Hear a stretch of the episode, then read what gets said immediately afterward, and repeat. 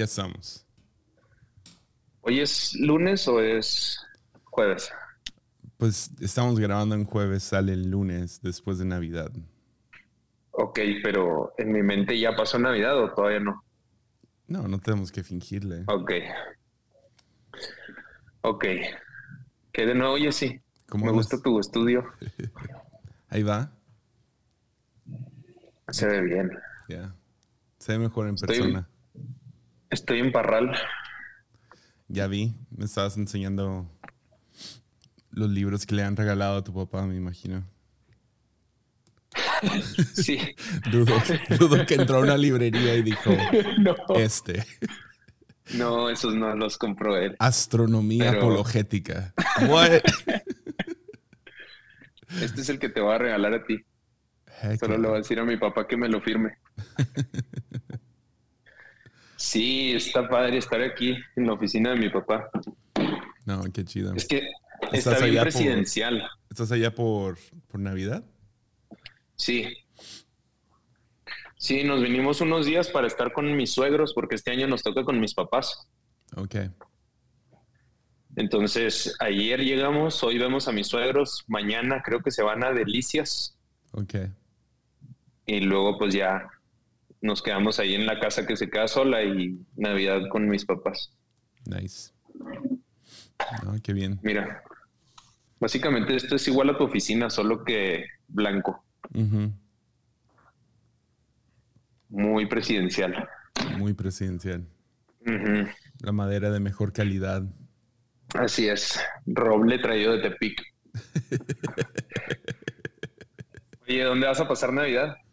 Ah, vamos a... Usualmente lo que hacemos es pasamos la primera mitad de Nochebuena con, en Casa Nana, con todas las niñas y niños. y- más o menos como a las 10, ya que sacan el karaoke. Es como que, ok, ánimo. y nos vamos a la casa de mi suegra. Y ya pasamos ahí hasta desvelarnos. ¿Y qué cenan, por ejemplo, en casa de tu suegra? Digo, me imagino así Tepic, Nevado. Eh, es, es pavo ahumado. Ah, luego, cada año hacen una piña que la llenan de como salchicha por fuera. Está chidísimo. Ah, luego, un montón de postres. No me puedo imaginar una. Piña rellena de salchicha. No, no es rellena. Lo que hacen es toman la piña Cubierta. y está cubierta con palillos. Y le ponen como. ¿Cómo se llama? Como. Ah, tiene un nombre bien feo, algo de cerdo. ¿Cómo se llama? Es como. Grasa de cerdo, no, no me acuerdo. Pero tiene un-. Ah, ¿qué- queso de, queso de cerdo. Eso es. Ya, No le- sé. creo que es queso de cerdo.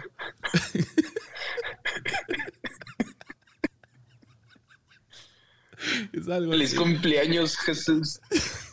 Vamos a comer queso de cerdo como tú lo hiciste. Como Y- había en el pesebre. Ahí con los cerdos. Y salchicha y jamón y, y así. Y están como que empalados en, en la piña. Y según creo que debería de darle como un sabor a piña. Pero no. Nunca he probado como que la piña en esos, en esos jamones y salchichas. Deberíamos de preguntarle a los 12 si alguien ha comido eso. Creo que es. A ver es- cuál de los 12 oyentes frecuenta en el cumpleaños de Jesús comer queso de cerdo. ¿Es queso de cerdo? Suena raro, ahora que lo digo en voz alta. Queso de cerdo. Ay, ¿qué dice? Sí, queso de cerdo, es eso. Ew. Se ve peor en Google. A ver. Ah, sí se ve bien feo. Es como. Es como salchicha, pero no bien hecha. Tiene tres estrellas. Yep, eso es, queso de cerdo. Sí. Dang. Entonces, estoy, estoy leyendo un libro ahorita que se llama On Photography, sobre fotografía de Susan Sontag. Y empezó el libro hablando acerca de diferentes cosas muy chidas, o sea, de por qué tomamos fotos y ah, como que la filosofía detrás. Y habla acerca de diferentes tipos de por qué. Y ah, habla acerca de los, de cómo siempre se ven como asiáticos. Eso lo escribió en los ochentas. Eh, pero de cómo siempre se ven asiáticos, turistas, todos tienen cámaras. Eso fue antes del smartphone, ¿no? Del, teléfono con cámara. Todos traían cámaras. Y habla acerca de cómo especialmente japoneses y coreanos llevan sus cámaras porque están tratando de recobrar historia porque la perdieron toda. Y luego, y luego habla de los, como los, los trabajadores impulsivos que no pueden dejar de trabajar. Y cómo llevar una cámara de turismo es como que una, es un tipo de trabajo, ¿no? Te sientes responsable, como tengo que tomar las fotos del viaje. Pero luego termina con, y luego están los que, eso lo escribió otra vez, en los 80s, 70s, por ahí. Y habla acerca de, de la psicología de que si no tomo una foto no pasó. Y es tan loco que ahora es eso, ¿no? O sea, si no, si no tomo una foto en tal restaurante, no fui a tal restaurante. O si no tomé una foto en el gym, no fui al gym. Ya, y entonces ya, se me hizo muy interesante eso, de, de que en los ochentas ya lo estaban agarrando. ¿Qué tan cíclica es la vida? Tú que lees más que nadie. O sea, porque eso lo escribí en los ochentas y es exactamente lo que pasa hoy. Pues me gusta lo que dice Bob Dylan.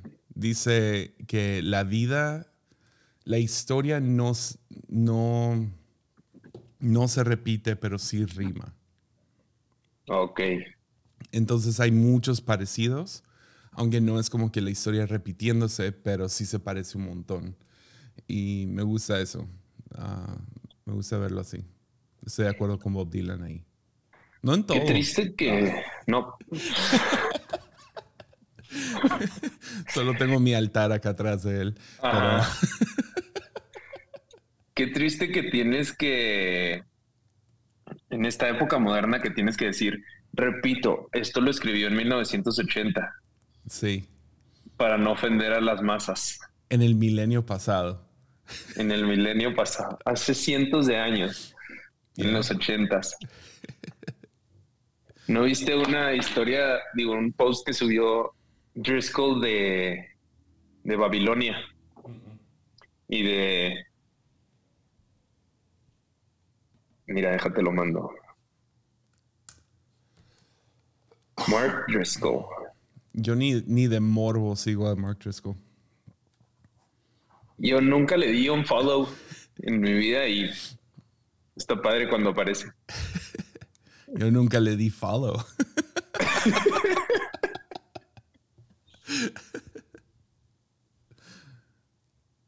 es pastor, deberías de seguirlo. ¿Viste el video de Matt Chandler? Sí. Entonces, para los que no saben qué onda con Matt Chandler, Matt Chandler más o menos en septiembre se sube, se sube en el púlpito y dice, voy a tener que salir por un rato por disciplina. Y la disciplina viene de que estuve en el lobby y una mujer me confrontó por cómo estuve escribiendo mensajes a una mujer de nuestra iglesia. Ah, y, dice, pues voy a dejar que hagan una investigación y todo eso. Y básicamente dio a entender, le escribí a una persona de nuestra iglesia mucho por los mensajes directos de Instagram. Y luego regresa, ahorita en diciembre, básicamente diciendo no encontraron nada, no fue nada, um, pero sí fue un pecado porque me pasé de lanza hablando con una persona por mensajes directos.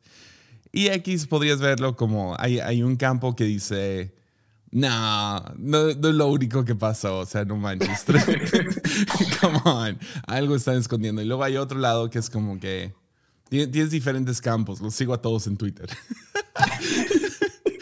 tienes otro campo que dice, uh, esto es puro machismo del patriarcado, que hombres no pueden hablar con mujeres y lo que sea, y se lo toman bien en serio y que, que, que, qué absurdo la, la, altura de sus reglas y que esto lo vean como pecado y lo que sea. Y luego tienes el grupo que, no, wow, qué ejemplo de hombre que se bajó del púlpito por tres meses. Pero cuando regresó, básicamente le echa la culpa a que él tuvo, eh, él tuvo cáncer de cerebro hace, no sé, 15 años, algo así, se convulsionó, le detectaron un tumor y fue ahí donde se hizo muy popular porque, o sea, un pastor le dio cáncer cerebral y es un pastor muy inteligente y todo eso. Entonces culpó su cáncer cerebral ahorita también, diciendo, tuve que ir a hacerme exámenes porque me pasé tan de lanza, que esto está tan fuera de mi carácter que tuve que ir a hacerme exámenes del cerebro por unos días. Y todo es como, ¿what? Y cada vez que habló, la gente se paró a aplaudirle. Entonces le aplaudieron cuando se fue, sin saber cómo va a salir más. Y luego ahorita se pararon y le aplaudieron también. Entonces es como, está súper extraño todo. Pero y luego, su primer mensaje regresando, su mensaje es, Dios odia el pecado y al pecador. Entonces desperté con ganas de... desperté con violencia en la mente. Mucha violencia arrancaste el día. Sí, casi Seis de la mañana y estoy mandando este video a un grupo de pastores. ¿Te gustó mi caption? También podemos culpar cáncer cerebral en esto. Andrés grita a las 7 de la mañana, me despierto, agarro el celular para ver el monitorcito, a ver si está parado o si hay esperanzas de que se acueste. Y luego ya estaban esos videos ahí. Me pongo a verlos y lo Alexa, apaga eso, ve por mi hijo. Pues ahí estoy. Bueno, ¿tú en qué campo estás? ¿Cómo? En, los de los que juzgan a, Chandler. Porque dices, están, hay tres campos ahorita fuertes. los de la vara está alta, los de no puedes tener ni una mujer amiga si eres hombre. ¿Y cuál otro dijiste? Y el otro fue, le aplaudieron todo y, wow, qué hombre de Dios.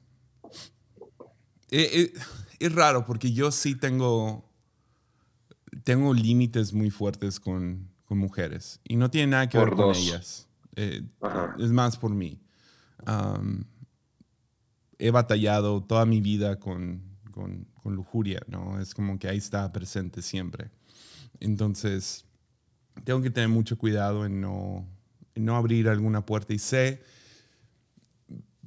sé que para mí sería muy fácil desarrollar una emoción, una, relación emocional, porque soy más, más del lado romántico y todo eso. Entonces tengo mis, no sé, trato de no cruzar el límite y ser como que sangrón o algo así, pero no tengo como que amigas. Ah, o si cotorreo con una mujer, usualmente está su esposo o hay más gente en el cuarto. Entonces yo entro al, al, al green room antes, antes del servicio y bromeo con las coristas o lo que sea, pero está Mimi presente, pues. Ah, no, nunca tengo mujeres en mi oficina, nunca doy raites. trato de realmente limitarme en cuanto estoy escribiendo por mensajes y eso. ¿Y generalizarías eso? O sea, yo sé que tú eres súper romántico, ¿no? Mm, casi nadie es así, o en su minoría. Eh, pero generalizarías el tema de hombres y amistades con mujeres. No, antes sí, cuando estaba de pastor de jóvenes, hubo una temporada ahí media fuerte donde, no sé, creo que a todos nos da de jóvenes donde queremos controlar la vida de otros. Hoy en día no, no, tengo tanto problema. Sí, sí, sí hablo con, digamos que vea uno de los pastores de la fuente ah, abrazadillo de, de, alguien, orando muy cerca o platicando mucho con alguien que no es su esposa. Ah, sí les he llamado la atención. De, Oye, no sé si esto es sabio, no, no, sabes qué más está sucediendo tanto tu corazón como el de ella y nomás preocúpate. Ah, tenemos un poco la cultura, o sea, no al 100 suceden suceden cosas como, ah, llegaron, llegaron dos personas que, que no están casadas en un carro y así. Yo nunca haría eso, pero tampoco es como que, ven para acá a mi oficina.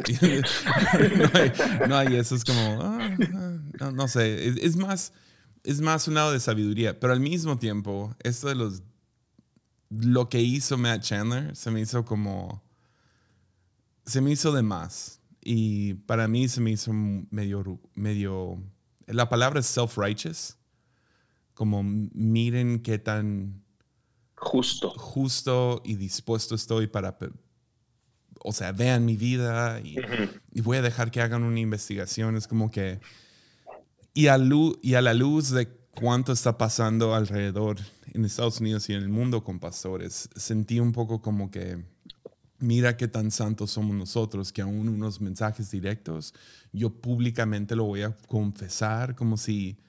Por eso está raro. porque era un contraste con lo que estaba sucediendo con el entorno de los Hillsongs, ¿no? Ya, es como, no sé, se me hizo un poco como, como mírenos a nosotros, lo vamos a hacer de la manera correcta, no como como otras iglesias.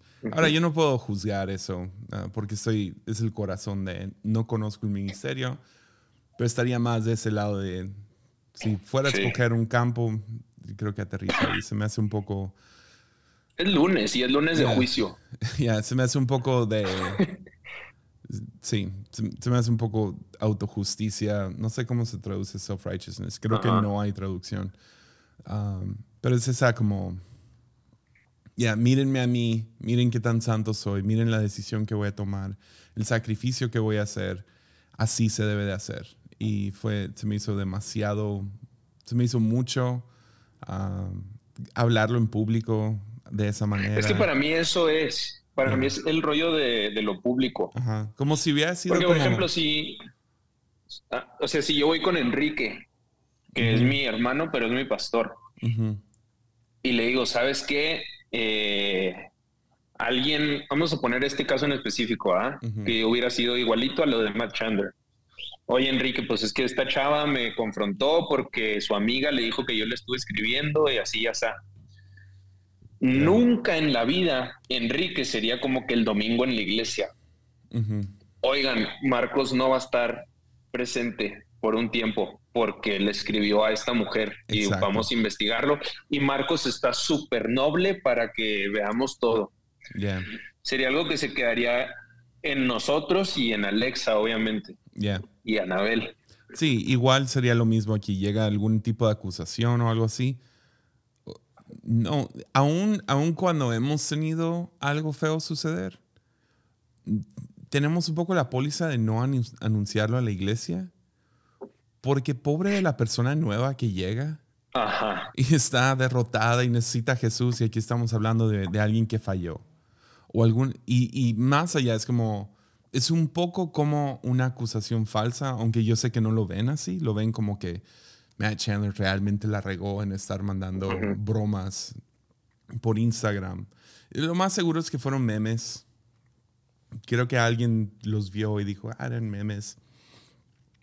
Estaban cotorreando.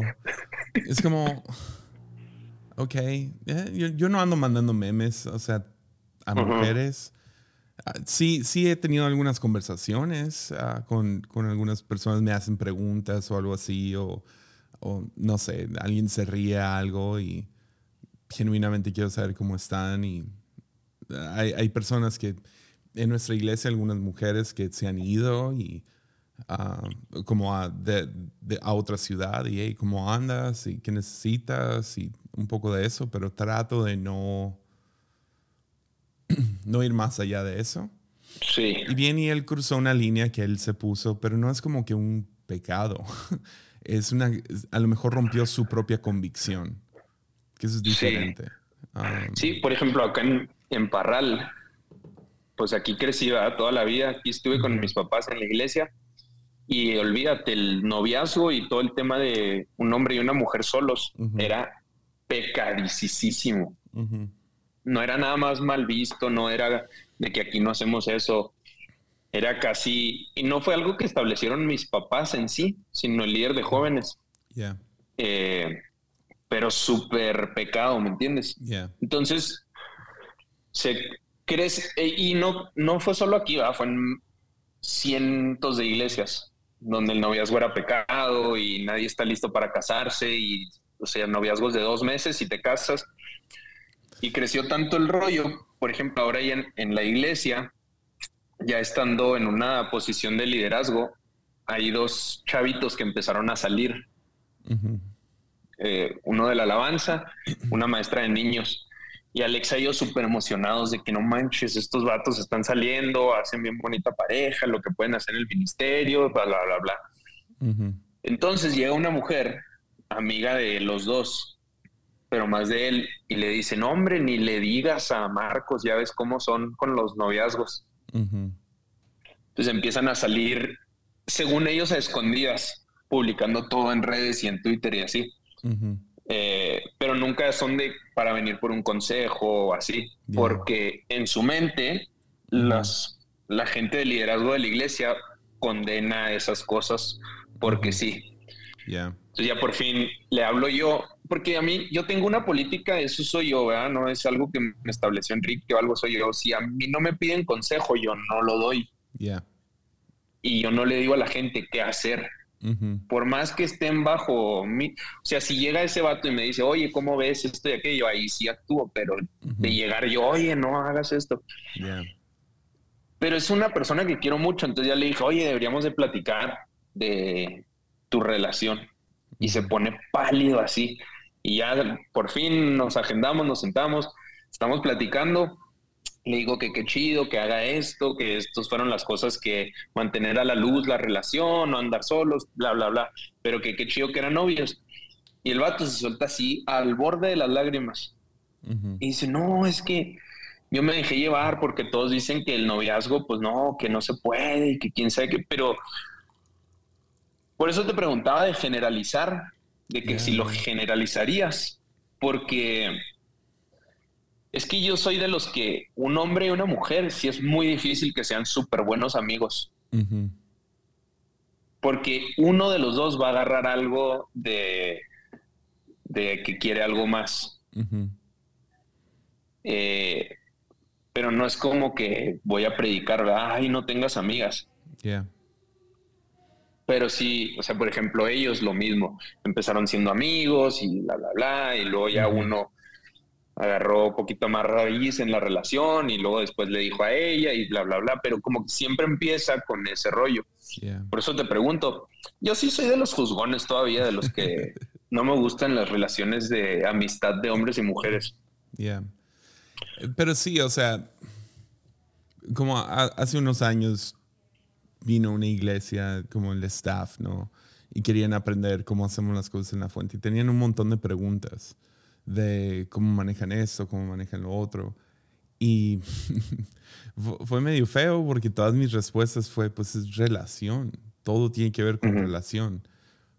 Tratamos de no manejar muchas pólizas. Ok. pólizas son esas reglas generalizadas, ¿no? Como, como no, no sé, como no tomar alcohol o algo así, ¿no? Uh, ya todos. Y luego, ¿qué significa eso? ¿No? ¿Significa que no puedo tomar, comer un helado de rompope?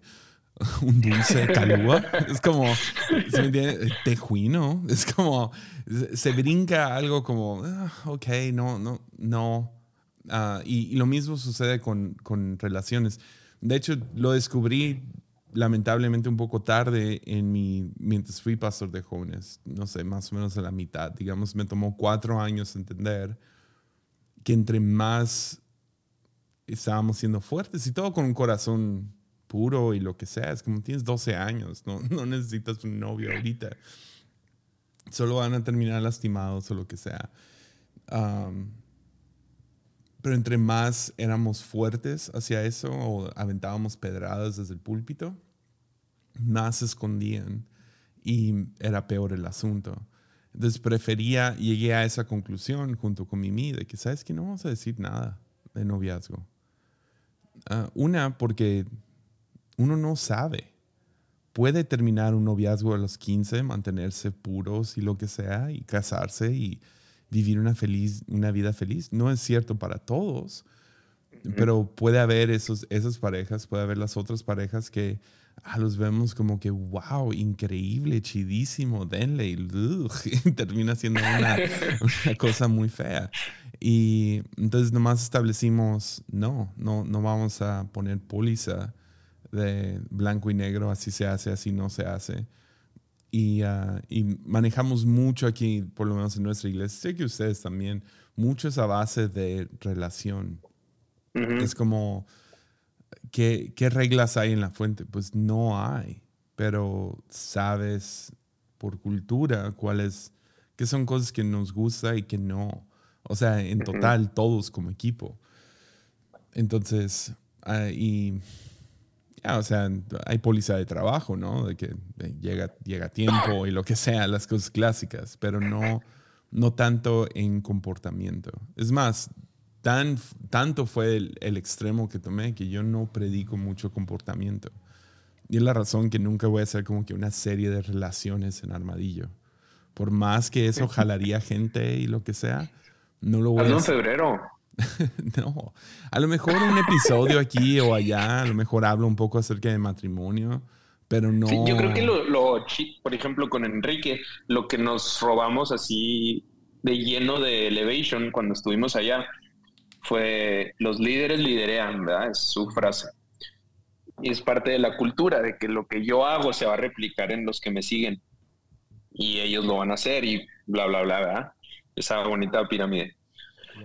Eh, eso fue para nosotros, por ejemplo, con el tema de las mujeres. Y así yo tengo mi política machín, que Alexa la sabe. Eh, a mí me disgusta y procuro evitarlo a toda costa hablar con mujeres casadas. A menos que esté ahí su esposo, ¿ah? Pero WhatsApp, lo que sea. Entonces, un amigo eh, ya tiene la misma política. El vato no tiene ni novia ni nada pero ya se puso su política él, porque un día me preguntó y ya le dije, pero sí es, es fuerte el rollo de cómo, cómo siguen a la gente, cómo los líderes liderean, se copia, pero sí, por ejemplo, con tú y Mimix, de su relación, un episodio aquí o allá. Quieras que no, mucha gente los ve a ustedes, a los dos, y quiere saber cositas que están así no escritas en, Instagram. Yo digo que si hagas, no una serie, pero sí un programita, algo. Pues con la eh, Mimix. Cada vez que la tengo el lunes, terminamos hablando matrimonio de alguna manera, ¿no? O sea, pero es, es nuestra relación, no es. Yo nunca diría. Haz esto. Haz esto. Cuando se trata de crianza de hijos, cuando se trata de, de, matrimonio, a menos de que alguien venga y diga, estoy en problemas, y aquí en, detrás de la puerta cerrada a lo mejor doy consejos. Si alguien me escribe y me dice, hey, estoy pasando un tiempo difícil, ah, me ha pasado ah, mucho con, con gente se suscribe a lo de predicadores no para hablar acerca de predicación, sino porque quieren tener una llamada sobre matrimonio o algo así. Entonces, eh, ya, eso sucede. Ah, voy a dar mi consejo, pero siento como que como cuál es un matrimonio bíblico? ¿Qué dirías? Wow. no hay ninguno. No hay ni uno solo. Háblame de buenos padres de la Biblia. Que no sean Dios. sí, que no sea Dios. el rey David, sus hijos se mataron entre ellos y luego excomulgó a uno. Los hijos de Adán y Eva se mataron entre ellos. Abraham pues tuvo uno, Isaac tuvo dos y ellos se pelearon hasta la muerte. Jacob tuvo doce y apedrearon, bueno, metieron a uno en un calabozo. Es como... Y luego todos, o sea, no hay como que... Me dejaste pensando bien duro. No hay un matrimonio que digas, wow. Y luego gente como Pablo que sí hablan de relación y lo que sea de matrimonios es muy general. Es como que sea el esposo de una sola mujer y cosas así, que no lo ves mucho en la Biblia. pero, pero aún Pablo es como, ya, él, él, creía en ser, en mantener en celibato, ¿no? Y, y o sea, no animó como que mucho a tener bebés ni nada así, nunca ves eso, ah, porque creía que el mundo ya se iba a acabar y cosas así. Entonces, que Jesús ya iba a volver, entonces, ¿para qué tener hijos? Entonces, eh, la única razón que te debes de casar, según Pablo, es, pues si te estás quemando sexualmente, pues de una vez cásate para no quemarte. Eh, hay, hay como que, entonces... Enrique una vez mencionó ese bello pasaje en una boda. en una boda, uno de sus pastores habló de Oseas. El amor de Oseas. Y dije, la pobre mujer. Hay tantas cosas que pasan en las bodas. Qué raro, me dejaste pensando, machín. Porque. Sí, pues sí. O sea, lo que uno quiere es sabiduría. Y quieres, quieres, sabiduría en cómo manejar las cosas. Y sabiduría puede venir de muchos lugares, no, no necesariamente un, una historia bíblica que dices, oh, de aquí me amarro. Y de estos siete principios o lo que sea. No, tú vas desarrollando. vivir así, buscando esas instrucciones, te deja la mitad del cristianismo con que mujeres sometanse a sus maridos, ¿verdad? Y las tienen ahí. Yep sí, en lugar de ver, sí, el trato de Jesús, cómo amar a la iglesia, cómo amarnos y servirnos. Entonces nadie debería de casarse. Según Pablo, no. A menos de que seas un calenturiento. Si casarse no es un crimen, ¿por qué siempre tiene que haber testigos? Mm.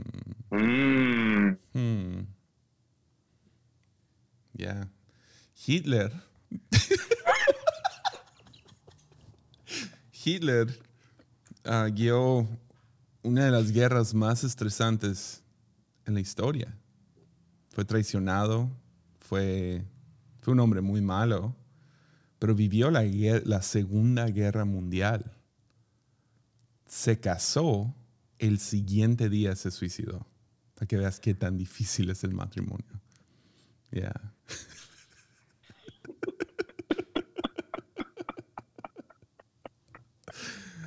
Yeah. Ay, lunes. Yeah. bueno, total, estaba leyendo este libro.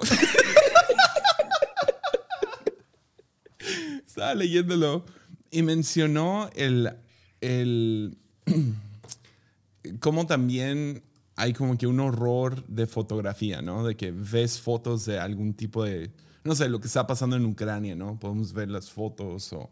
Ya estamos más sensibles a eso, en los ochentas no era tanto, pero veías la foto de la niña de Vietnam llena del, del ¿cómo se llama? El, la gasolina es el napalm, napalm, que está saliendo de una bomba completamente desnuda y quemada. Es como el horror te agarra pero también habla acerca de cómo el, el, horror de que no haya fotografías. Y la mujer habló acerca de el, el, lo tuve que buscar aquí en Google, ¿cómo se dice en español? El archipiélago, Gulag. El archipiélago Gulag, que es de la, de, del tiempo bajo Stalin, el comunismo masivo de, de Stalin y de Rusia. Y los gulag eran básicamente campamentos de, cosecha, de siembra y cosecha, donde tenían que tener como que esas granjas comunitarias donde toda la comida se distribuía entre, entre todos, ¿no? Y te tocaba trabajar sin parar siete días a la semana, muy similar a los esclavos en Egipcio. Pero a los que agarraron fue, fue a los menonitas principalmente, ah, porque eran los, los, más fáciles de agarrar, porque eran pacificadores y lo que sea. Pero mientras lo estuve leyendo, o sea, dije, Ay, tengo que saber qué es, porque me ha salido varias veces el archipiélago Gulag. Eh, tengo que buscar algún libro y realmente meterme a Stalin algún día. Pero ah, me topé mientras estaba ahí con una isla que se llama Isla Caníbal. Y era un prisionero, era una prisión Gulag te puedo contar la historia. No sé si, si gente tiene hijos ahorita escuchando, a lo mejor sería bueno pausar esto. Feliz Navidad. Ah. Pero está fascinante. Entonces fue, fue una isla, una prisión que duró un mes abierto. Y básicamente lo que pasó fue que incentivizaron, ¿se dice? Algo así le dieron sí, le dieron una incentiva. Incentivaron. incentivaron a los, a los soldados rusos a conseguir más prisioneros. Entre más prisioneros tenías en tu, en tu prisión, más comida te daban, armas, dinero, lo que sea. Entonces estaban buscando unas, unas personas que eran como nativos a Siberia, que eran los como Kirkis o algo así. Eso es mi, mi, estudio de dos minutos, que no tengo abierto ahorita. Pero eran, eran como que los nativos, ¿no? Que eran muy buenos para sobrevivir ahí, pero no había muchos. Entonces se acabaron muy rápido estos Kirkis, Kurki, ya, Kurkos o lo que sea. Entonces los agarran a todos. Entonces lo que hicieron los prisioneros, porque pues querían más prisioneros, los, los soldados querían más prisioneros, empezaron a agarrar gente al azar. Como, ah, no traes tus pasaportes, has de ser un Kirky. Entonces te documentaban como uno. Y en, en un espacio en Siberia tenían una pequeña isla sobre un río. Entonces imagínate una de esas pequeñas islas, ¿no? Y empezaron a llenar esa isla de gente. y, pero no sabían sobrevivir en Siberia, en el campo abierto y todo eso, como los kurkos, kirkis, lo que sea. Porque eran gente común, o sea, no, no sabían qué hacer. Entonces los ponen a todos y, y en vez de hacerles pan, porque les daba flojera, nomás les dieron un montón de harina. Como, ahí les va harina. Pero sin agua, sin nada. Entonces lo que empezaron a hacer fue agarrar agua del río y hacerse pan de eso y se empezaron a enfermar horrible y, y, ah, y luego los, los, los, soldados empezaron a torturarlos de lejos. Si, si intentabas salir y si te animabas a nadar en el río congelado, te disparaban y hacían cosas como entrar y aventar un pedazo de pan entre, entre cientos de personas. Y ah, en un mes la cosa, ve, ve qué tan feo se tornó. En un mes aprisionaron más o menos unas 6.000 a 7.000 personas sobre una pequeña isla, donde todo el mundo se está muriendo casi de inmediato por el frío, por la, por la falta de comida, por, por las circunstancias. Y llegó el punto donde les dio tanta flojera llevar la harina que lo que empezaron a hacer fue no hacer nada. No les daba flojera. Y, uh, y, si iban a llevar pan o lo que sea, iba a ser por algún, no sé, ah, dame tu diente de oro. Entonces tenías que arrancar tu diente de oro por un pedazo de pan. Cosas así, muy feas. Favores sexuales, lo que sea, muy, muy feo. Y uh, llegó el punto donde, hey yo, perdón, llegó alguien, donde se les acabó la comida y se empezaron a animar a comer los cadáveres porque ni tenían dónde poner a la gente que había muerta, que había muerto. Pues ¿Sabes de qué tamaño era la isla o no? Pues pequeña, no se ve muy grande. Entonces imagínate seis mil personas sobre un pedacito de tierra. O sea, es, un, es una isla de río. Entonces te, imaginarás. Y uh, entonces lo que empezaron a hacer fue, fue comerse los cadáveres, como diferentes partes, pero se, podría, se podrían rápido y no podían comérselo. Entonces empezaron a comerse la gente que estaba entre viva y muerta, que tenían dos, tres días para vivir, que era obvio y lo que sea. Pero y luego lo escalaron a empezar a comerse piezas de gente viva. Entonces te agarraban y entonces una de las mujeres que salió de esta isla tenían la foto de ella antes del mes. Estamos hablando de 30 días. Tenían la foto de ella un, antes y luego el después. Y cuando la vieron pensaban que era una mujer de 80 años. Le habían cortado sus glúteos, sus uh, partes de su músculo de la pierna, sus pechos, espalda. Y aparte había sobrevivido este mes. Cuando le preguntan cuántos años tiene, ella contesta, tengo 40 años. Y vieron su foto de cuando entró a como se veía ahorita, había envejecido 40 años en un mes. Oh my God. Y hasta la fecha, no sé, como en el 2014 o algo así, fueron a visitar la isla, están todos los cadáveres todavía ahí. Nunca los limpiaron, están los huesos y lo que sea. De 6.000 a 7.000 personas que fueron emprisionados, eh, que, que, los tenían como prisioneros ahí, solo 2.000 sobrevivieron. No manches. En una pequeña isla. Hay mucha gente que está familiarizada con el término gulag porque ahorita, en la época de los videojuegos, el Call of Duty, eh, se trata de matar a todos y ser el último sobreviviente. Si te matan, te vas al gulag y mm. tienes una segunda oportunidad y peleas uno a uno en esa cárcel que estoy buscando aquí en Google y es literal pues esa cárcel ya simulada en, el videojuego. peleas uno a uno, matas al otro y ya te dejan salir a una segunda oportunidad de vivir. Entonces los, los, gulag eran como los campos de concentración de, de Rusia, del comunismo. Y ese es un capítulo dentro de como dos décadas de tortura sobre su propia gente de Rusia. Estaba leyendo y, un, autor, um,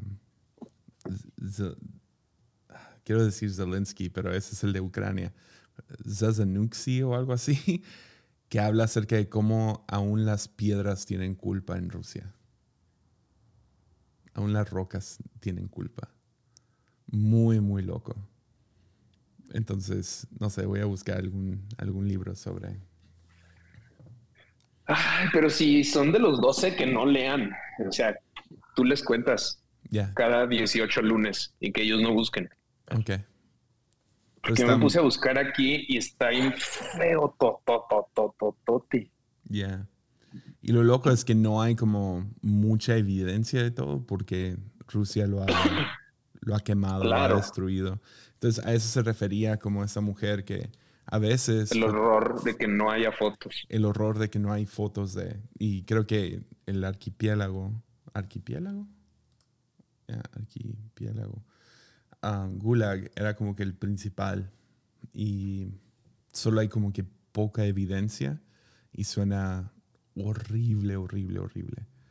Pero, ya. Qué feo, Es Navidad. Cuéntame algo bonito. Ya. Cuéntame algo bonito. Es el lunes después de Navidad. O sea, es 26 de diciembre el día que va a salir esto. Cuéntame alguna teoría de conspiración que has visto últimamente. Eh, pues no, del mundial. A ver, cuéntame una. Eh... que fue vendido y todo. O sea, no es así como que no es como que teoría de conspiración así dramática, sino de que todo apuntaba a que iba a ganar Argentina desde hacía mucho tiempo. Y el ministro de Relaciones Públicas de Qatar diciendo que sería un honor que Messi levantara la Copa del Mundo un mes antes de la Copa del Mundo. Eh, cositas así, ¿no? Y, y luego, ah, bueno, hay una teoría de conspiración padre. Ya es que a mí me gustaban mucho las apuestas. Todas me gustan, pero ya no apuesto. Entonces, el Arabia Saudita contra Argentina, que fue el primer partido de Argentina, el marcador 2 a 1 a favor de Arabia Saudita pagaba como 117 veces a uno. Oh, wow. Ajá. Un solo jeque árabe allí millones. Uno solo apostó 6 millones de dólares a que ganaba Arabia Saudita 2 a 1. Ajá. Eso es una sola persona. Entonces registran que hay cientos de apuestas de Arabia Saudita ganando 2 a 1 Argentina. Supuestamente la teoría es que hubo pagos a todo Argentina, a todos los jugadores de Arabia Saudita, a todos lados y que ese, esa que se dejaron perder 2 a 1, por lo que generó dinero, ellos abrieron la puerta a que Argentina ganara fácil el, Mundial. Mm. Es una buena teoría. O sea, jugaron contra México, que es malísimo. Jugaron contra Polonia y Arabia Saudita. ¿ah? Solo pierden contra Arabia Saudita. De ahí pasan y juegan contra, pues básicamente las peores elecciones en su momento. Holanda, que por más que se vistan de naranja, pues no son tan buenos ya como lo eran hace 10 años. Croacia, que ya es una generación muy viejita, jugando fútbol, ganaron bien fácil. Eh, el juego de Francia, el primer gol, aunque Andrés Speaker, que cree que sabe fútbol, diga que fue penal, no fue penal. Es una bonita teoría y yo la creo 100% cierta. Pero estoy muy feliz que ganó Messi, aunque soy fanático de Cristiano. ¿Tú qué pensaste de la niña de, dónde fue? ¿Croacia? de Marruecos. De Marruecos. Ahí es cuando estaría padre legalizar cierto tipo de cachetadas a niñas. Pues, man, la hizo bien esa niña. Holy cow. Yo no a escuchar, pensé que era como por un rato, eh, vi que había mucho, la, la, niña de Marruecos, la niña de Marruecos, como en Twitter. Y dije, ah, a lo mejor es como que una de las fans o algo así, como que muy bonita o lo que sea, y por eso la están. Entonces nunca lo investigué hasta que me salió de la nada una niña de Marruecos. Holy cow. The Portugal airport is that way. Sí, sí. ¿Viste? Ya ves que te mandé un te mandé un link de Twitter Ah, sí. De, los argentinos. Oh, man. ¿Viste los que otros pusieron? Pero viste todo, es que te mandé un, thread, ¿viste todos? Sí. Y luego se acaba el thread y luego otra gente puso. Sí. Dang. Son, caídas de gente en la celebración de Argentina. Hay unos sí, está feos. Uno que se cayó de la estatua. Ah, sí. Un chorro de desmayados, pero. ¿Viste el que cayó y luego que sus rodillas se le fueron para atrás. Está horrible. Y luego me meto a los comentarios y lo pone una señora súper linda. ¿Alguien sabe si se encuentra bien? Y le pone uno, sí, simplemente camina de reversa ahora.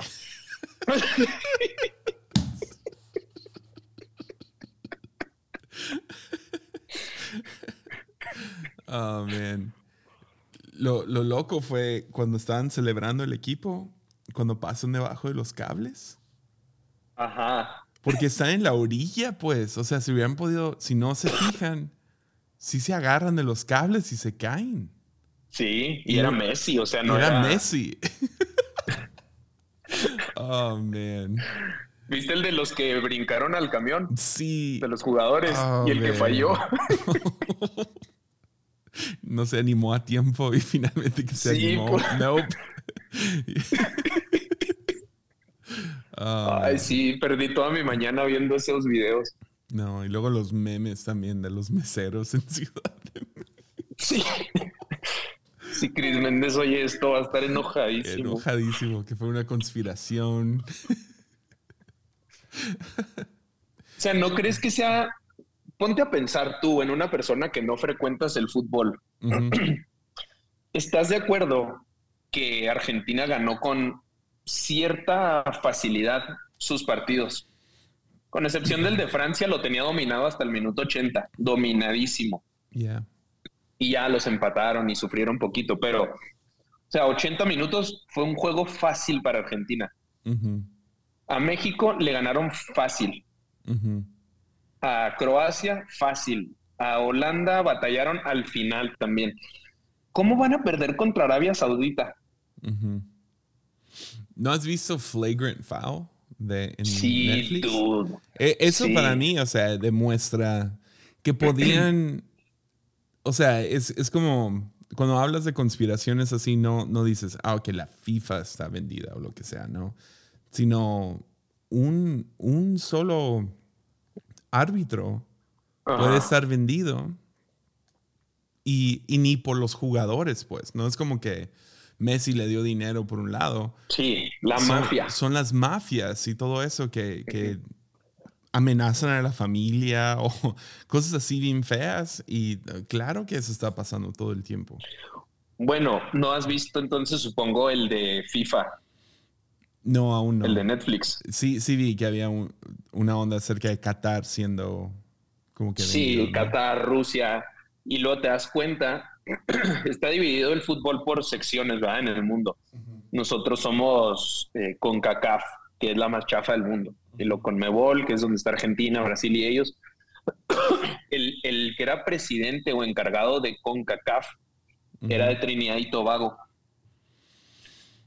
Se hizo tan millonario el señor, trabajando para FIFA, ganando cosas. Misteriosamente Trinidad y Tobago pasa al Mundial en el 2006, creo, no me acuerdo. Entonces uno de los jugadores, el capitán, le dice a este señor, oye, lo único que queremos, o sea, nosotros, hay muchos que no nos dedicamos al fútbol profesionalmente. Entonces, que lo que recibas de dinero de cada juego de nosotros, danos la mitad y lo repartimos entre los jugadores y tú te quedas la mitad. Mm. Ah, sobres. Y el vato les da 800 dólares por juego a cada jugador. Y luego resta 15 mil dólares de, quién sabe qué, 150 mil dólares de derechos de televisión, ta, ta, ta, ta, ta, ta. Y les da 800 dólares a cada uno por jugar. Y luego les hace la vía de cuadritos y no los deja, los pone en una lista negra de jugadores mm. y nadie los puede comprar en Trinidad y Tobago y en no sé qué otros lados por pedirle que les diera dinero. Entonces, yo sí creo que la FIFA tiene sus cosas que. Ya. como cualquier cosa. O sea, la NBA sabes. Sabes que hay más ahí. O sea, ya, han de escoger cada año. O sea, el año pasado que ganaron los Warriors se me hizo muy raro. O sea, sí era un buen equipo y todo, pero... No, o sea, puede ser que nomás se dio, se dieron las cosas. O sea, que, que Middleton se, se, lastimó con los Bucks y que... Mira, por ejemplo, acá, vete a una liga micro en el estado de Chihuahua, hay una liga estatal, en donde no sé cómo sacan dinero para pagarle a los jugadores. O sea, tenemos un amigo que juega ahí. Él recibe como 180 mil pesos al mes de sueldo. Eh, se traen a gringos que jugaban en, en Estados Unidos, unos que fueron de NBA, pero ya están gordos y retirados. 400 mil pesos al mes. Entonces fuimos Enrique y yo a ver unas finales. Ganan el primer juego unos vatos de Ojinaga contra Chihuahua. Ganan los de Ojinaga por 40 puntos, el juego 1. Ganan el juego 2 por 35 puntos. Pierden el juego 3 por 30 puntos. Ganan el juego 4 por 45 puntos. Pregúntale, Enrique. Un vato que juega El equivalente al fútbol sería como ganar por 4-0, ¿no? Sí. En todas estas. Cada 10 puntos de básquet son como un gol. Entonces, pregúntale Enrique, uno de los que trajo Kinaga falló como un triple en cuatro juegos. De donde tira, era igualito a Stephen Curry, o sea, tiraba de media cancha, tiraba de todos lados y todo lo metía. El, juego 5 mete 6 puntos en total. Ese vato. Pierden por 30 puntos. El juego 6, ese vato mete 10 puntos y pierden por 40. El juego 7 va ganando el equipo como por. Eh, los de Ojinaga van ganando como por 20 puntos. Y luego de la nada, el vato este, la superestrella, se sale mm. como lastimado, pero sale él caminando y se va. y luego pierden por como 50 puntos. O sea, así un más 70, así espantoso. Entonces ya le pregunto a mi compa que qué pasó y resulta el vato este, la superestrella, platicó en los vestidores con los dueños de los Dorados de Chihuahua. Mm. Y ahí mismo salió, agarró un vuelo a México y al día siguiente volaba a Dubai un mes de vacaciones. Eso. en la liga estatal de Chihuahua. o sea. Oh, man. Con los boletos que cuestan literalmente en las finales 300 pesos. Butaca general. ¿Qué esperas de la NBA, de la FIFA? Y Chris Méndez piensa que Messi no estuvo arreglado para ganar el mundial.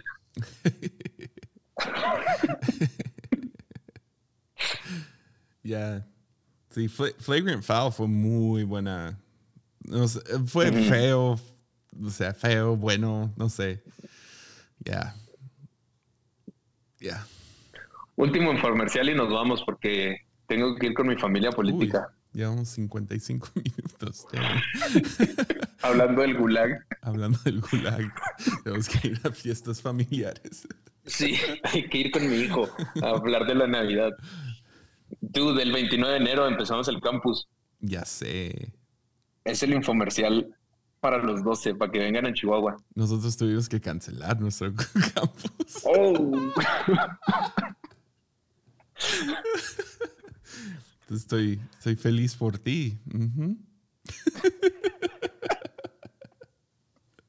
ok, consejos para que no me pase eso. Te los doy cuando se acabe, la, cuando se acabe el episodio.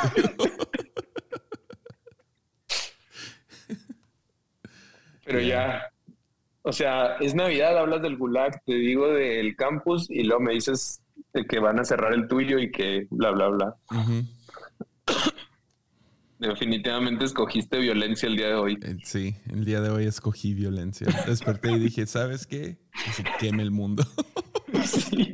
Sawyer, hoy comes lechuga. Sawyer, ¿qué crees? Santa no existe. ¿Todavía creen en Santa el Sawyer? No, no, no. Ah. No.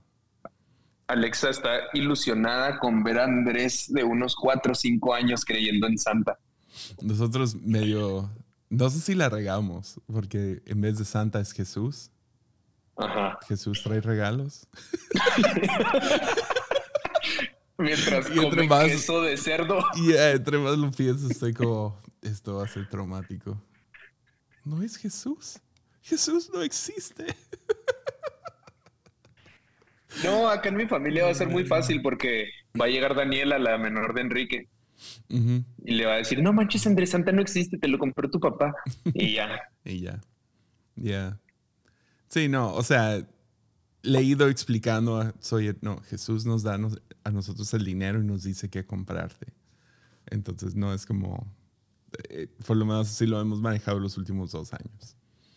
Porque sí pensaba eso y fue como, no sé si esto va a terminar bien.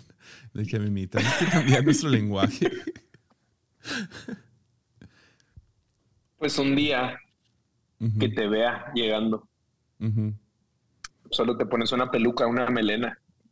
y ya tiene la barba y si finges que, eres Jesús. Jesús gordo. Solo, ajá, embarnecido. ¿Sabes cuál vi recientemente? Finalmente, la de la nueva de Thor, de Love and Thunder. Yo no la he visto. Ya. Me gustó un buen la primera que hizo. ¿Cómo se llama el director? Ah, es cuando es Thor gordo. No, eso fue en, en los Avengers. Ah, entonces no tengo la menor idea. No, fue. Fue la primera de, Thor. Fue. Creo que salió Hulk. Creo que fue esa. Sí. Fue cuando sale Hulk y pelean los dos y, todo eso. ¿No la viste? E, esas están. muy malo con. De, todas las de Marvel, me, me, gustan esas porque las dirige Taika Waititi. Es, es un director de Nueva Zelanda súper chistoso. Hizo la de Jojo Rabbit. Um, ok. ¿Cuál más? Uh, What We Do in the Shadows. Um, tiene, tiene varios. Eso no sé cuál es. Que son como. Eh, tiene un sentido de humor que se me hace chistoso. Pero esa última se vio que no, no, no fue tanto él. O sea, la dirigió, pero es obvio que no la escribió. Entonces, Christian Bale es el malo. ah, bueno. Pero medio se acaba un poco como, ok, ya. Yeah como que no sabían si hacerlo para niños o no. Ajá. Porque al final niños son como que el héroe. Y es como, ah, chido, pero no le puedo enseñar esta película a Sawyer porque hay cosas muy feas también. Como salen las ¿Sabes qué me pasa con, con Marvel? Isaac, que fue el que entró ahorita. Paco Cortina, que también lo conoces. Y otro que toca la guitarra eléctrica acá en la iglesia, que se llama Eduardo Bazán Dalito. Son fanáticos, pero de esos que conocen todas las líneas del tiempo, que conocen qué pasa con qué, qué pasa si metes a este con este. Entonces me platican así como si yo fuera fanático. Y contrario a llenarme de emoción y decir, wow, voy a ver la película, me borra todas las ganas de ver esa película. Yeah. Porque para mí Marvel es como que ir a sentarme a dejar de pensar. Yeah. Y ver golpes. Exacto. Y eh, Eso es lo que es. es no, no es como que, wow, increíble. o sea, lo que hace increíble Marvel es la cantidad de dinero que le meten, ¿no? Entonces, eso es lo, como que lo mejor. Eh, la acción y los superestrellas que salen. O sea, en, en, la segunda de Thor sale un cameo de como tres personas que es como, ¿what? que salen haciendo un papel ridículo y son actores de lista A, pues. Ah, y, y, pues está chido que es como, oh, de la nada sale, sale tal persona y, y, salen nomás a decir una cosa o a hacer el ridículo. Um, Eso lo hicieron como que después de que se murió el que las escribía, ¿cómo se llama? Um, Stanley. Stanley. Ya ves que él salía siempre diciendo una línea. O desde el inicio metían actores así. Y no me fijé. No, eh, no he visto todas las de Marvel. O sea, no, no soy súper fan de Marvel. O sea, no he visto Eternals, no he visto las de Spider-Man. No, no sé, no. ¿Viste la de multiverso de Spider-Man? No. La que es como caricatura. Ah, sí, sí, sí. La de caricatura, sí. Esa, está fregoncísima. Perrísima. ¿Viste la de Black Panther?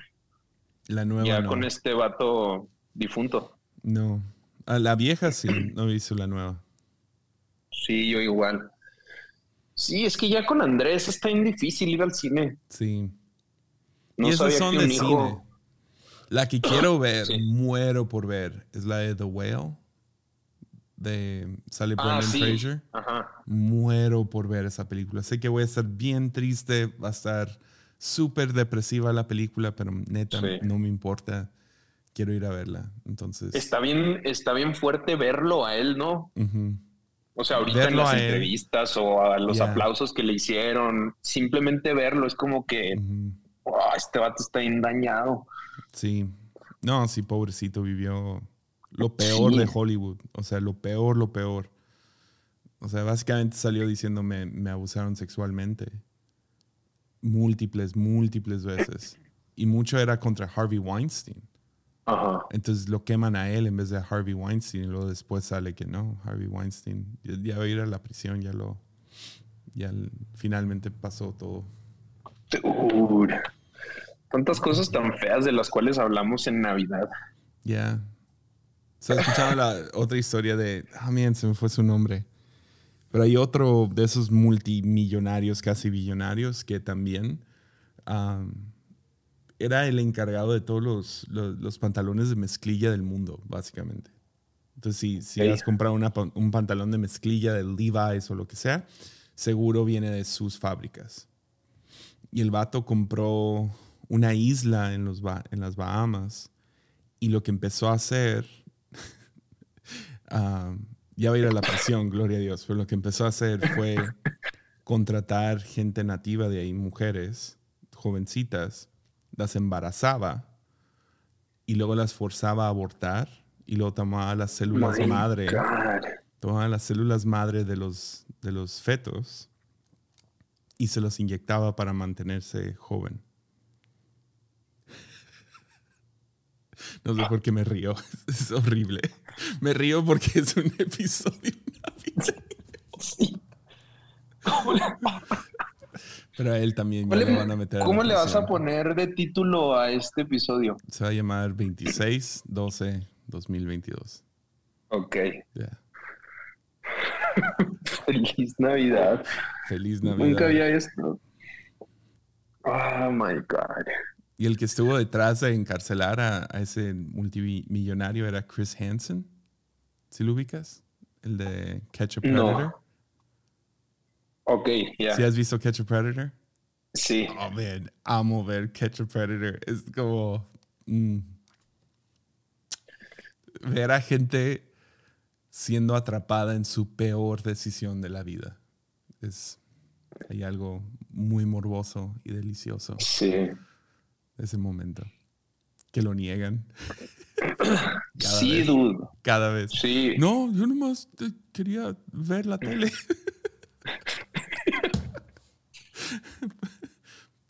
Por eso Nos pasó seis cervezas a visitar a alguien de 14. oh my God. Sorry. Sigamos hablando de otra cosa.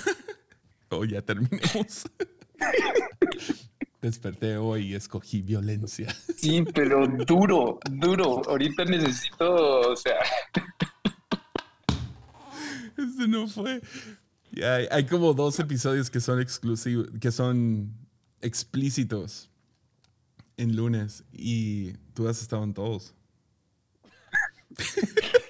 Sí, en el de las bolsas del pantalón. Voy a decirlo así. Esa es una buena historia. Algún día Andrés la va a conocer. Es buena. Cuando sea alguien maduro. Pero oye, yo estuve hablando de solo set the record straight. Yo inicié hablando de la iglesia, de cómo llevar las relaciones hombre y mujer, de los noviazgos santos, y luego tú terminaste hablando del gulag, de Jeffrey Epstein, de quién sabe, no, o sea. Del multimillonario que tiene su estatua en Canadá, en el aeropuerto. Sí, yo soy alguien feliz. ok. Um, Vámonos. Antes, de hablar de, otra cosa morbosa y fea.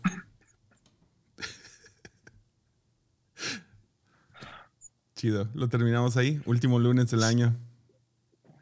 Bye, amigos. Bye. Sonríanle a la vida. Bye.